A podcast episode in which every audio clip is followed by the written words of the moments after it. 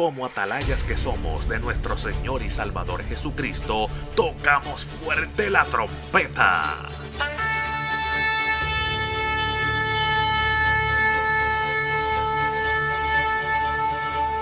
Con mensajes de alerta, somos Aplastado Podcast.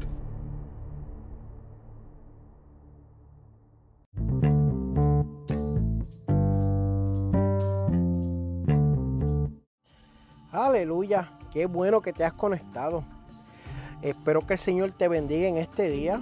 Y este que te habla es tu hermano en Cristo, el presidente de la Asociación de Evangelismo, Víctor Orlando Martínez. Y este es nuestro podcast. Y quiero agradecerte por sintonizarnos en este día. Y espero que, que Dios te hable. Espero que Dios te restaure. Espero que Dios te levante y te salve. Y puedas ver a Dios en tu vida. Que puedas sentirlo, que puedas reconocer que esta palabra ha sido de edificación para ti. Espero que hoy Dios tome el control, que puedas sentirlo. Puedes seguirnos a través de todas las plataformas digitales bajo la Asociación de Evangelismo. Estamos en Facebook, Instagram, YouTube, Twitter y en muchos más. Disfruta este mensaje.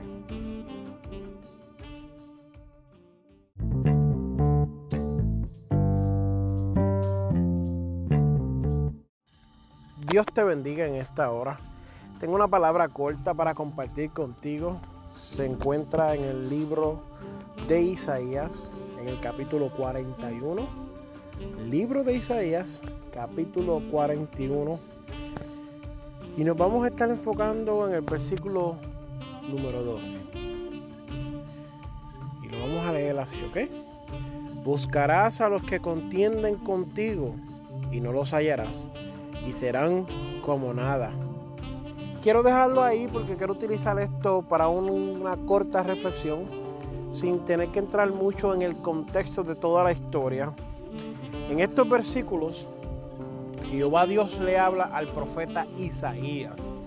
Y me es bien curioso, amados hermanos que me escuchan, que están pendientes aquí, que nos leen, porque ahora mismo esto le está sucediendo a muchas personas.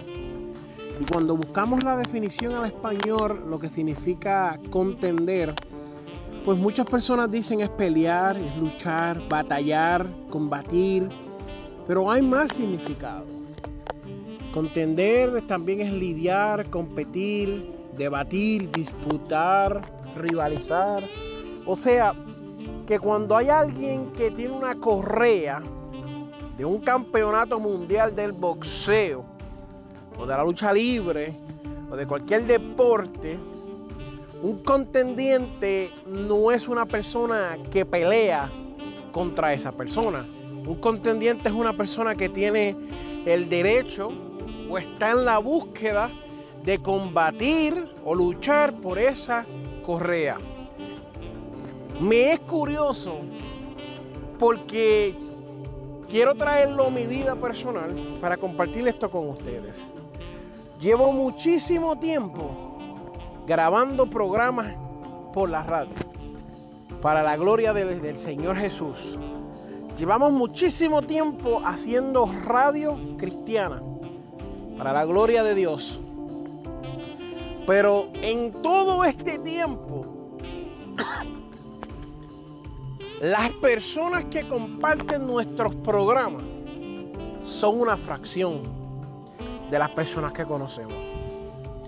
Si yo te dijera ahora mismo que tengo miles y miles de personas que conozco y solamente un grupito de personas comparten estos programas para edificación de otros, tú no me lo creerías.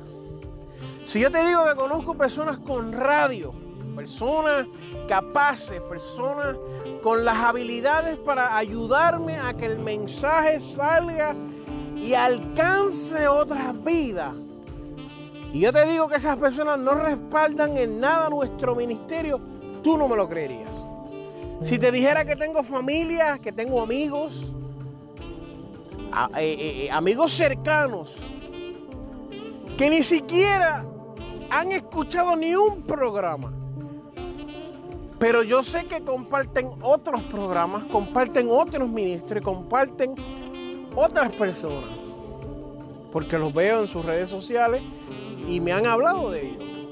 Pero sin embargo, al ministerio mío, pues ellos no le han dado ninguna atención, ellos no le interesan, no han podido, cualquiera que sea la razón, amado, llevamos años predicando este evangelio por todas las maneras posibles.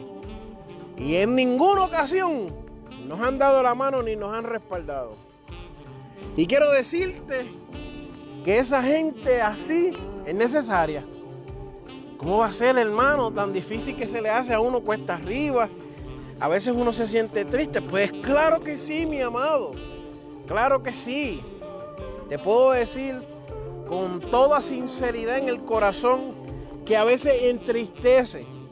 No porque uno quiera promocionar su marca, sino porque uno entiende que el mensaje de la palabra del Señor pudiera llegar a más vida y pudiera edificar más personas, y pudiera restaurar, levantar, pudiera redarguir. Pero muchas personas no nos ayudan a compartirlo. Por eso cuando hablamos de contender, no solamente la gente que quiere pelear contigo, que quiere combatir contigo, que quiere luchar contra tu posición, sino la gente que está en línea para tomar tu posición, para sacarte.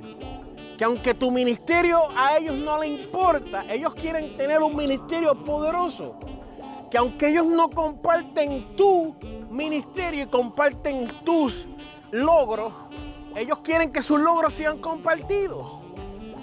Y yo quiero decirte en esta hora que te estoy hablando de que eso está bien.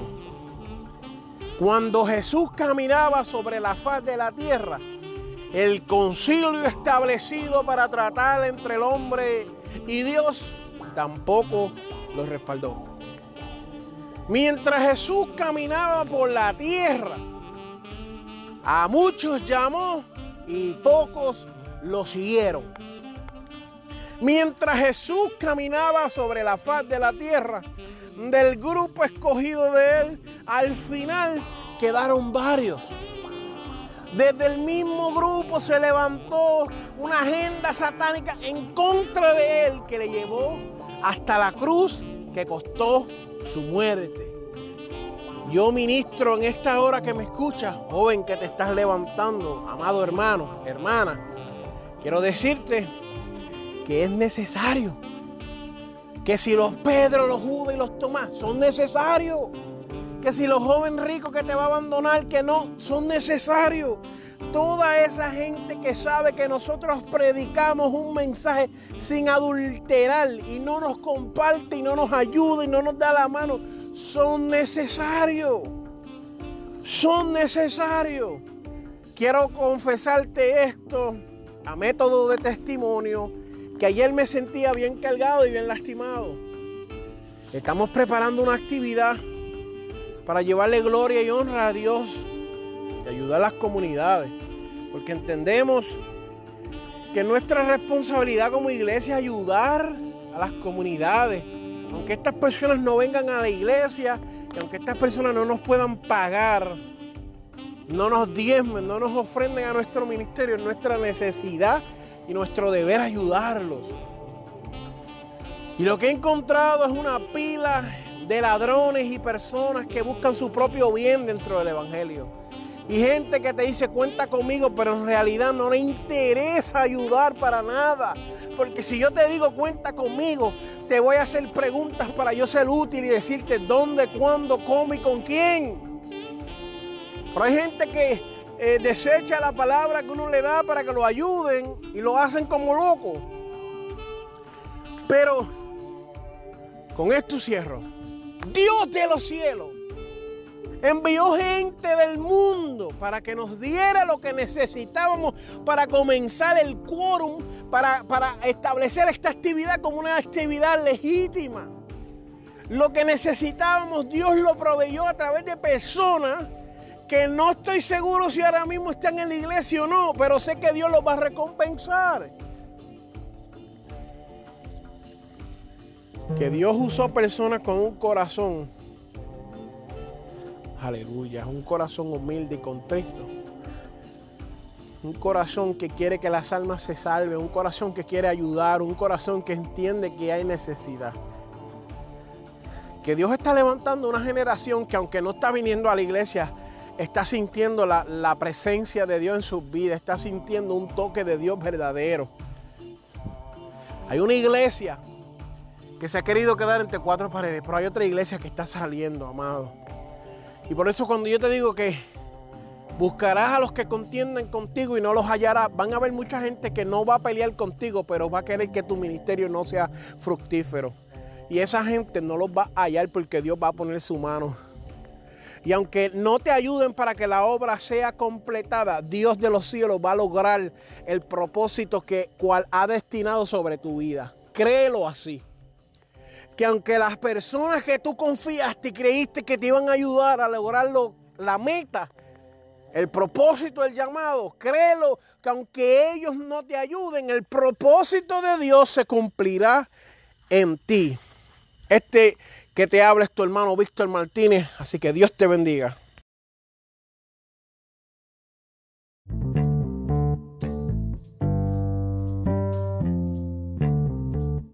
Este programa fue presentado por Aplastado Podcast, porque como atalayas que somos de nuestro Señor y Salvador Jesucristo, tocamos fuerte la trompeta.